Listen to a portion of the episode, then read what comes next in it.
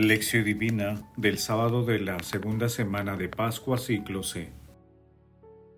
Oración inicial.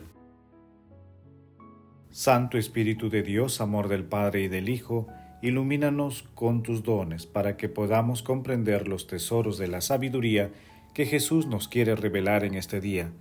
Otórganos la gracia para meditar los misterios de la palabra y revélanos sus más íntimos secretos. Madre Santísima, intercede ante la Santísima Trinidad por nuestra petición. Ave María Purísima, sin pecado concebida. Paso 1. Lectura. Lectura del Santo Evangelio según San Juan capítulo 6 versículos del 16 al 21. Al atardecer de ese mismo día, de la multiplicación de los panes, los discípulos de Jesús bajaron a la orilla del mar y se embarcaron para dirigirse a Cafarnaúm, que está en la otra orilla. Era ya de noche, y Jesús no se había reunido con ellos. Soplaba un fuerte viento y las aguas del mar comenzaron a encresparse. Habían remado unos cinco o seis kilómetros, cuando vieron a Jesús que se acercaba a la barca caminando sobre el agua y se asustaron. Pero él les dijo, Soy yo, no tengan miedo. Ellos quisieron subirlo a la barca, pero la barca tocó tierra enseguida, en el sitio a donde iban. Palabra del Señor, gloria a ti, Señor Jesús. Busquemos al Señor y su gracia. Acerquémonos a Él que caminó sobre el mar y mandó a los vientos y multiplicó los panes. Veámosle con fe, aunque nuestros ojos estén cerrados y no podamos reconocerle que nuestro dulce Señor esté siempre con nosotros, estimulando nuestros corazones desde dentro, hasta que despunte el día y desaparezcan las sombras. San John Henry Newman. El pasaje evangélico de hoy también se ubica en Marcos capítulo 6 versículos de 46 a 52. El texto denominado Jesús camina sobre el agua. El texto denominado Jesús camina sobre el agua relata los acontecimientos ocurridos después de la multiplicación de los panes y de los peces, que produjo un gran impacto y entusiasmo en la gente, no solo espiritual sino también político, ya que creían que Jesús podía liberarlos de la opresión romana. La multitud no comprendía cabalmente que la esclavitud de la que Jesús quería liberarlos era la esclavitud del pecado. Para Jesús era necesario extinguir el pecado y dotar al hombre de un nuevo corazón, porque mientras Dios no cambia el corazón del hombre, el hombre sigue siendo un ser ingobernable. Luego de despedir a la gente, Jesús en medio de la oración percibe que sus discípulos tenían problemas en la pequeña travesía y se acerca a ellos caminando sobre el agua. Ellos sienten un fuerte miedo porque su amor es débil todavía. Jesús los calma con una expresión que siempre es agradable, soy yo, no tengan miedo. Pero los discípulos siguen sin entender, y aunque desaparece el miedo, todavía subsiste en ellos una oscuridad interior que tiende a disiparse. Paso 2. Meditación. Queridos hermanos, ¿cuál es el mensaje que Jesús nos transmite a través de su palabra? El texto de hoy nos presenta las dos dimensiones de la vida cristiana. La primera es la plena conciencia del amor infinito que Dios Padre tiene a cada persona y se revela a través de nuestro Señor Jesucristo y que pide una respuesta de la misma naturaleza. La segunda dimensión es el amor fraterno, el amor al prójimo, que es el reflejo del amor a Dios y es el rayo de luz que nos ilumina y orienta en la travesía diaria.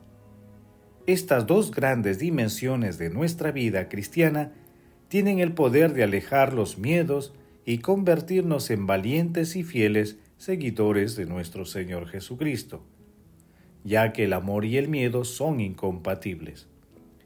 Nuestro Señor Jesucristo en su infinita bondad no solo se compadece de nuestras necesidades primordiales, sino que nos invita a confiar más en Él, porque el ser humano es un ser creado para amar y ser amado.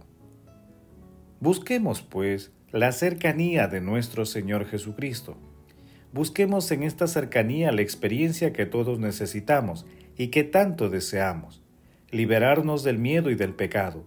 Empecemos por perder el miedo a defender nuestra fe y alcemos nuestras voces en defensa de la vida, de la familia, de la educación cristiana de los niños y adolescentes y de todos los fundamentos de nuestra fe. Hermanos, meditando el pasaje evangélico, conviene preguntarnos, ¿somos conscientes de todo lo que Dios hace en nuestras vidas? ¿Cuáles son los vientos en contra que nos impiden avanzar? ¿Cuáles son los miedos que inmovilizan nuestro ímpetu cristiano? Que las respuestas a estas preguntas nos ayuden a comprender que nuestro Señor Jesucristo nos acompaña siempre en nuestras travesías cotidianas y también a entregarnos a la alegre libertad del amor, a la sorprendente gratuidad de la amistad que Dios Padre nos brinda a través de Jesús y de nuestros hermanos más necesitados. Jesús, María y José nos aman. Paso 3. Oración.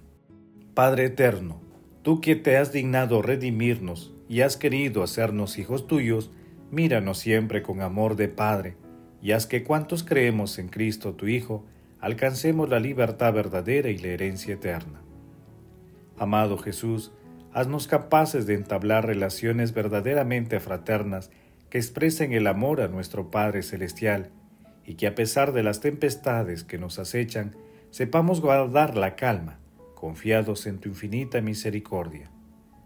Amado Jesús, tú que estás sentado a la derecha de Dios Padre, alegra con la visión de tu rostro a nuestros hermanos difuntos.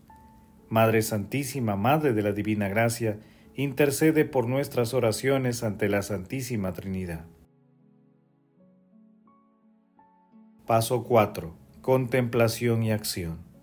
Hermanos, contemplemos a nuestro Señor Jesucristo con un texto de Adrien von Speyer.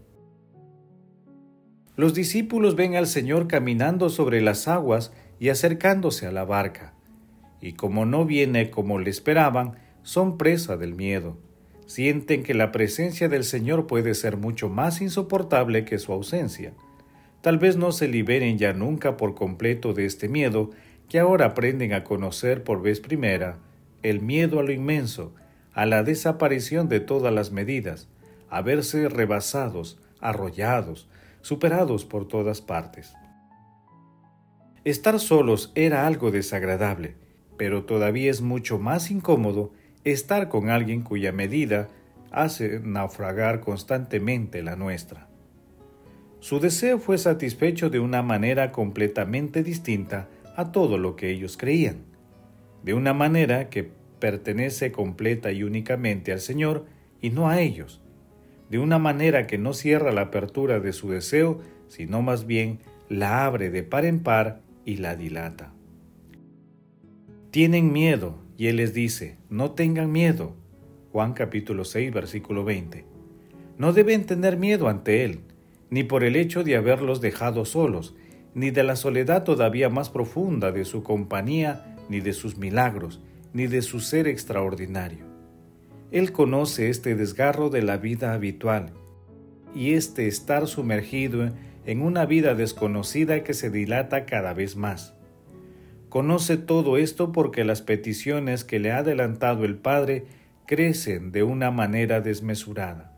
Por eso les dice, no tengan miedo, porque también Él conoce el miedo. No deben temer, porque Él les ayudará a llevar la angustia humana ni deben tener miedo, aunque Él les invite a compartir su propia angustia divina.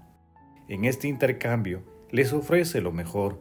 Aquí ellos pueden perder su egoísmo y hacerse accesibles a su amor.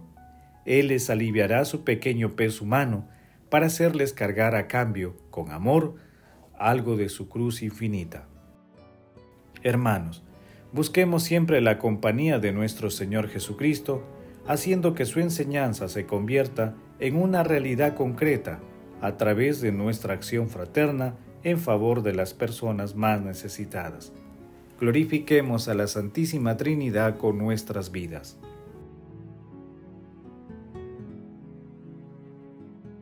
Oración final. Gracias Señor Jesús porque tu palabra nos conduce por caminos de paz, amor y santidad. Espíritu Santo, ilumínanos para que la palabra penetre en lo más profundo de nuestras almas y se convierta en acción. Dios glorioso, escucha nuestra oración. Bendito seas por los siglos de los siglos. Madre Santísima, intercede a la Santísima Trinidad por nuestra petición. Amén. El Señor esté con ustedes y con tu espíritu. La bendición de Dios Todopoderoso, Padre, Hijo y Espíritu Santo descienda sobre ustedes y les acompañe siempre. Amén. Bendigamos al Señor. Demos gracias a Dios.